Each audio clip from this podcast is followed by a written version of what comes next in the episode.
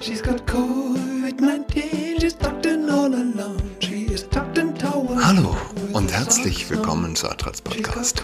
Mein Name ist Julian Adrat. Was passiert, wenn Menschen erkennen, dass sie falsch lagen? Sie werden gefährlich. Sie werden ihren Fehler nicht eingestehen wollen. 2G. Wo kommt 2G her? Hm? Hätte man es für möglich gehalten?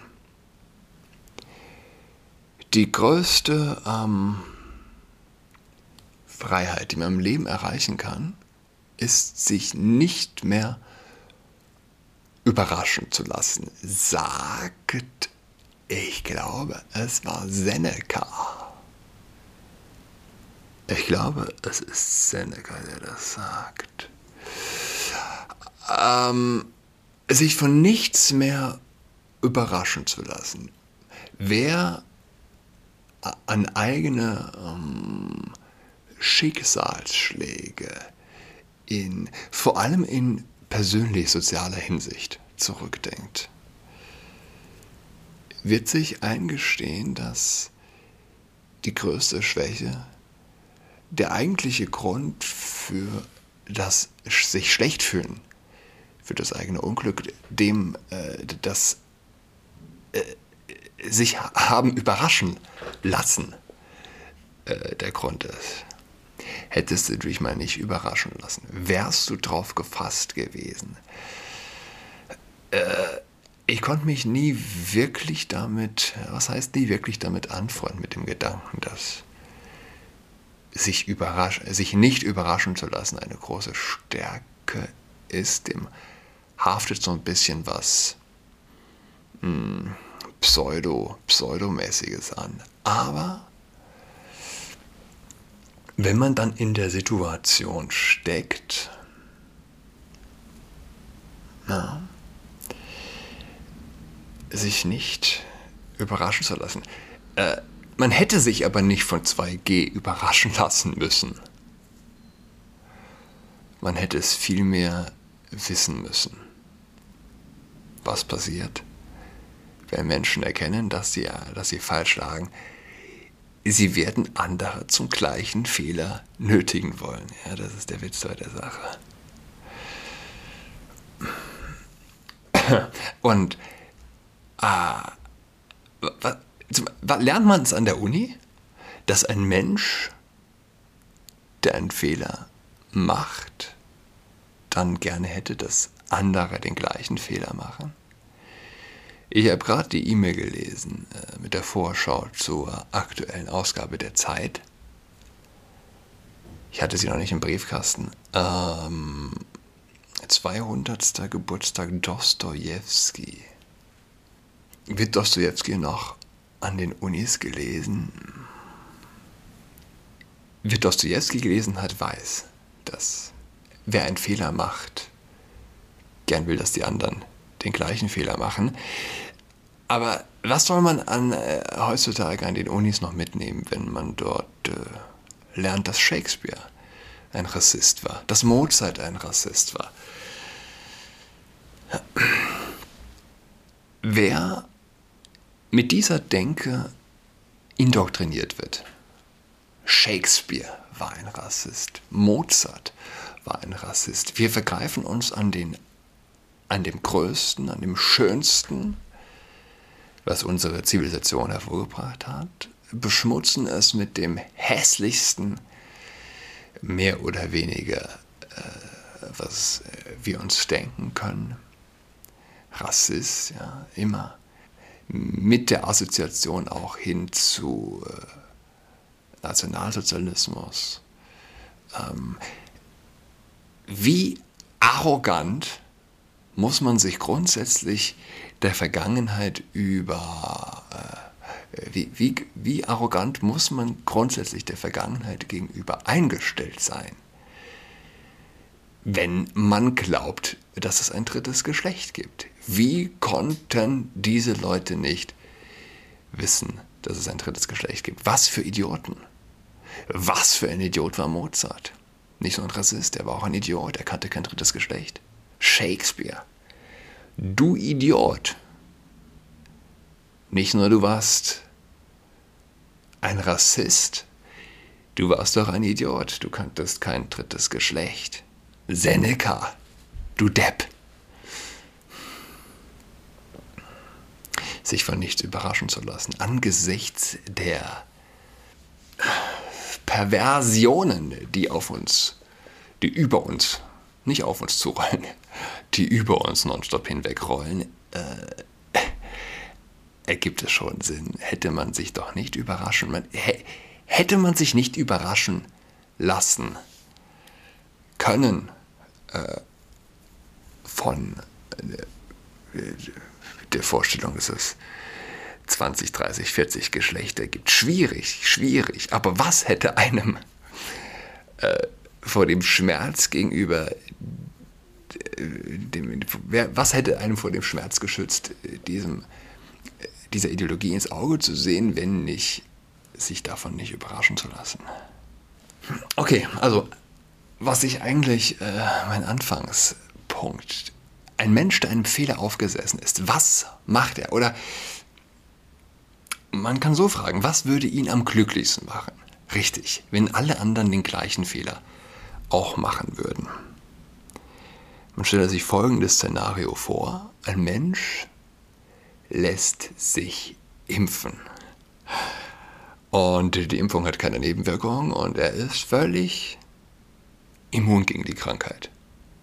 So wie es eine Impfung in der Regel auch äh, mit sich führt. Ja? Es geht ins Restaurant oder in einen Club. Wie fühlt er sich? Fantastisch.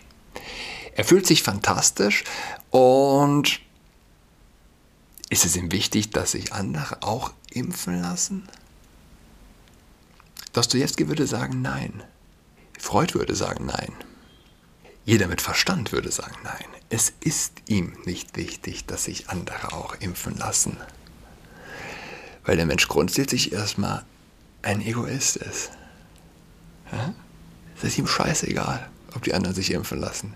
Er ist ja geimpft. Er ist ja sicher. Warum, warum also 2G? Ja? Es, ist, es ist der stumme Schrei nach Liebe der Geimpften. Ja? Bitte seid, bitte, bitte, bitte, seid solidarisch mit unserem Fehler. Muss nicht unbedingt ein Fehler sein, ganz und gar nicht. Ich sage auch nicht, dass die Impfung nichts bringt. Quatsch. Ja.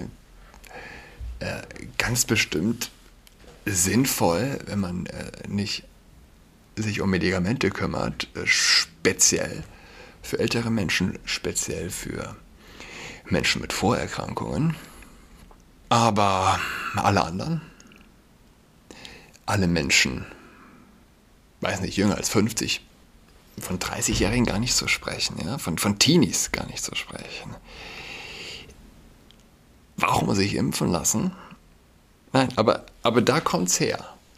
Von den Jungen, von den nicht Gefährdeten, die sich haben impfen lassen, ah, bringt doch nicht so viel. Und ja, Sie wollen sich besser fühlen. Lasst euch auch impfen, damit wir uns besser fühlen.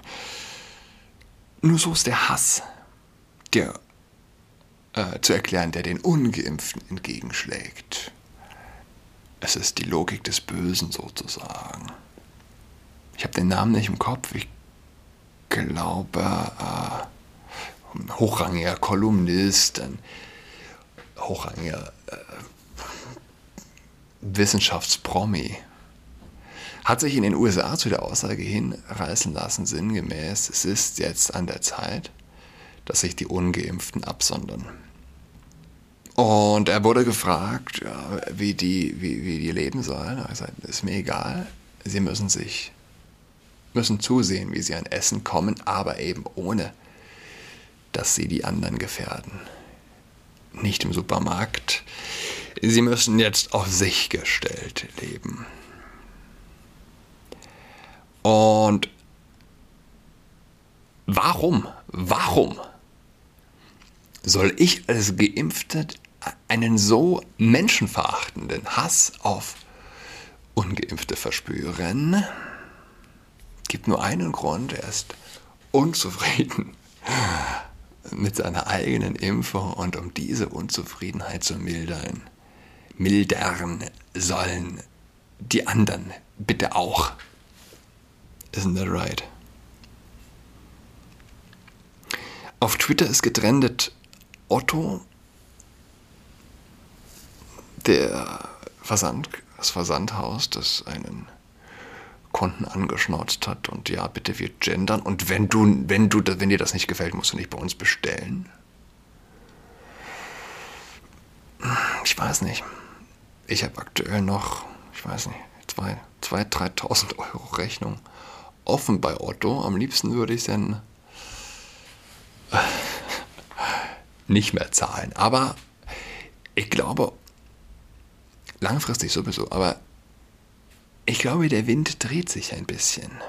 Und die Vogue-Wahnsinnigen haben es noch nicht ganz verstanden. Zum Beispiel das Frankfurt-Journal hat seine Genderregeln wieder abgeschafft.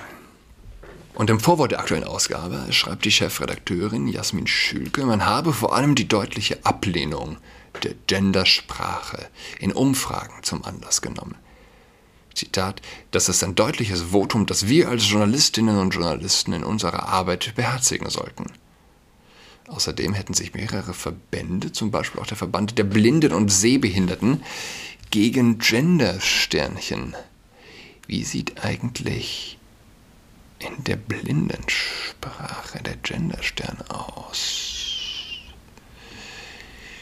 Ah, wie sieht in der Blinden in der Breie-Schrift. Das scheint so ein so über der eigentlichen Schrift nochmal noch mal ein paar Punkte mehr zu sein. Gott. Jedenfalls auch der Verband der Blinden und Sehbehinderten hat sich gegen Gendersternchen, Doppelpunkte und ähnliche Konstrukte ausgesprochen. Dies ist für mich als Chefredakteurin Grund genug, auf das Gendern künftig zu verzichten, denn Sprache muss vor allem eins sein, barrierefrei. Das ist, äh, äh, das ist sehr fantastisch, barrierefreie Sprache. So Schülke. Die Texte äh, des Magazins richteten sich an alle Menschen unabhängig von der Geschlechtsidentität. Naja, semi-vogue, sage ich mal. Semi-vogue. Horst Heider Munzke bringt es, finde ich, auf den Punkt. Der hat im VDS, Verein Deutscher Sprache, geschrieben, diese Form, das Wählervolk anzusprechen, mit Wählerinnen und Wähler, haben wir in den vergangenen Wochen oft gehört. Es ist die weiche Form des Genderns, auch Beitnennung oder Doppelnennung genannt. Äh, das Beste ist ja, ist, ist äh, es bleibt nicht bei Wählerinnen und Wählern, es, wie Schäuble im Bundestag äh, schon öfter losgenuschelt hat, liebe Abgeordneten und Abgeordneten. Oder äh, ja, ich glaube, es gibt die, die feministischen Nuschler, die nuscheln dann zweimal die weibliche Form hintereinander. Liebe Wählerinnen und Wählerinnen, liebe Lehrerinnen und Lehrerinnen, und es gibt die anderen, die, äh, liebe Lehrer und Lehrer. ah, es ist, äh, äh, ist funny. Das berüchtigte generische Maskulin, schreibt der Herr Munzke, ein ehemaliger Professor. Ähm, generische Maskulin Wähler. Ah, sorry, jetzt bin ich hier. Jetzt bin ich hier äh, geglitten. Also, diese Form, das Wählervolk anzusprechen, haben wir in den vergangenen Wochen oft gehört. Es ist die weiche Form des Genderns, auch Beidnennung oder Doppelnennung genannt. Das berüchtigte generische Maskulinum Wähler wird damit umgangen. Ausdrücklich werden nun die weiblichen und die männlichen Wähler genannt, was in meinen Augen eine Perversion ist, prinzipiell. Es ist so ein bisschen Katze beißt sich in den eigenen Schwanz, quasi Zweiteilung der Geschlechter, ist ja gut und schön, ist ja auch vollkommen richtig und ist vielleicht auch gut, um äh, den Wahnsinn, der darüber hinausgeht, oder der bei dem darüber hinausgehen natürlich erst anfängt, äh, einen Riegel vorzuschieben. Die grundsätzlich aber die zwei Nennungen, äh, die, die Beidnennung beider Geschlechter quasi die Abstraktion zu verlieren, eben ohne Geschlechtsspezifikation äh, einen, Tat, einen Sachverhalt zu beschreiben, wird damit natürlich, äh, ja, verliert man dadurch. Ja. Darüber gibt es bereits einen gewissen Konsens. Immer häufiger begegnet diese Form des Genders. Wähler und Wählerinnen, auch in umgekehrter Reihenfolge, hat zwei Vorzüge. Es ist geschlechtergerecht und sprachgerecht. Es lässt sich, lässt sich ebenso gut schreiben wie aussprechen, anders die ideologische Gender-Variante Wähler Sterninnen mit Genderstern. Nur die ehemalige grüne Kanzler Sterninnen-Kandidatin benutzt es noch. Es könnte sein, dass diese feministische Bockigkeit zum Misserfolge beigetragen hat. Allerdings eignet sich die doppelte Nennung nicht in allen Fällen.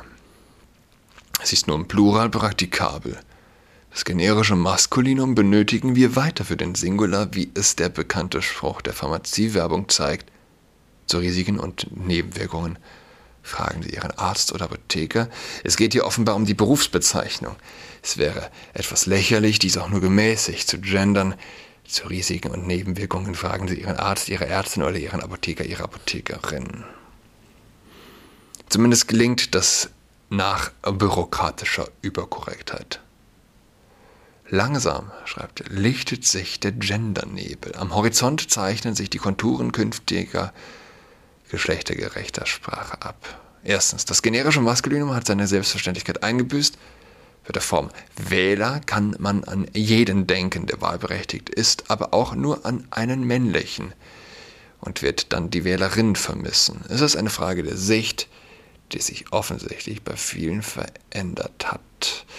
Die feministischen Ersatzformen mit Genderstern finden mehrheitlich keine Zustimmung, auch nicht der Partizipersatz. Von den Wählenden war zum Glück nicht die Rede. Zu offensichtlich ist hier der Unterschied zu den Wählern. Drittens, zunehmend werden in jüngster Zeit die Doppelformen bevorzugt. Nur an einem muss noch gearbeitet werden. Was ist bei Personen ein Beruf, eine Charakterisierung? Sorry, wann ist bei Personen ein Beruf, eine Charakterisierung gemeint? Wie beim Apotheker oder dem Arzt. Und wann ist eine Doppelnennung angezeigt? Manchmal ist dies eindeutig, zum Beispiel in dem Satz, der Wähler ist ein unberechenbares Wesen. Oder Politiker sind keine Engel. Anders, wenn Personen direkt angesprochen werden sollen. So habe ich mich unlängst von Lesern und Leserinnen für eine gewisse Auszeit verabschiedet. Das war geboten, dass sich sowohl Leser wie Leserinnen in vielen Mails an mich gewandt hatten. Man muss jetzt ein bisschen nachdenken, wie man sich ausdrückt. Am Ende ist zu hoffen, dass sich auch hier, wie zumeist in der Sprache, das ökonomische Prinzip durchsetzt. Höchste Differenzierung mit geringst möglichem Aufwand.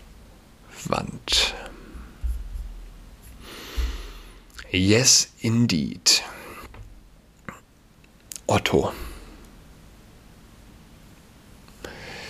Ja, die erste Garde Wahnsinniger, Vogue-Wahnsinniger dringt ins Berufsleben und aber ich bin, ich bin zuversichtlich. Das wird. Ich wünsche allen ein schönes Wochenende. Bis nächste Woche Dienstag. Ciao. She's got COVID-19, she's tucked in all alone. She is tucked in toweling with her socks on. She's got COVID-19, she's tucked in all alone. She is tucked in toweling with her socks on.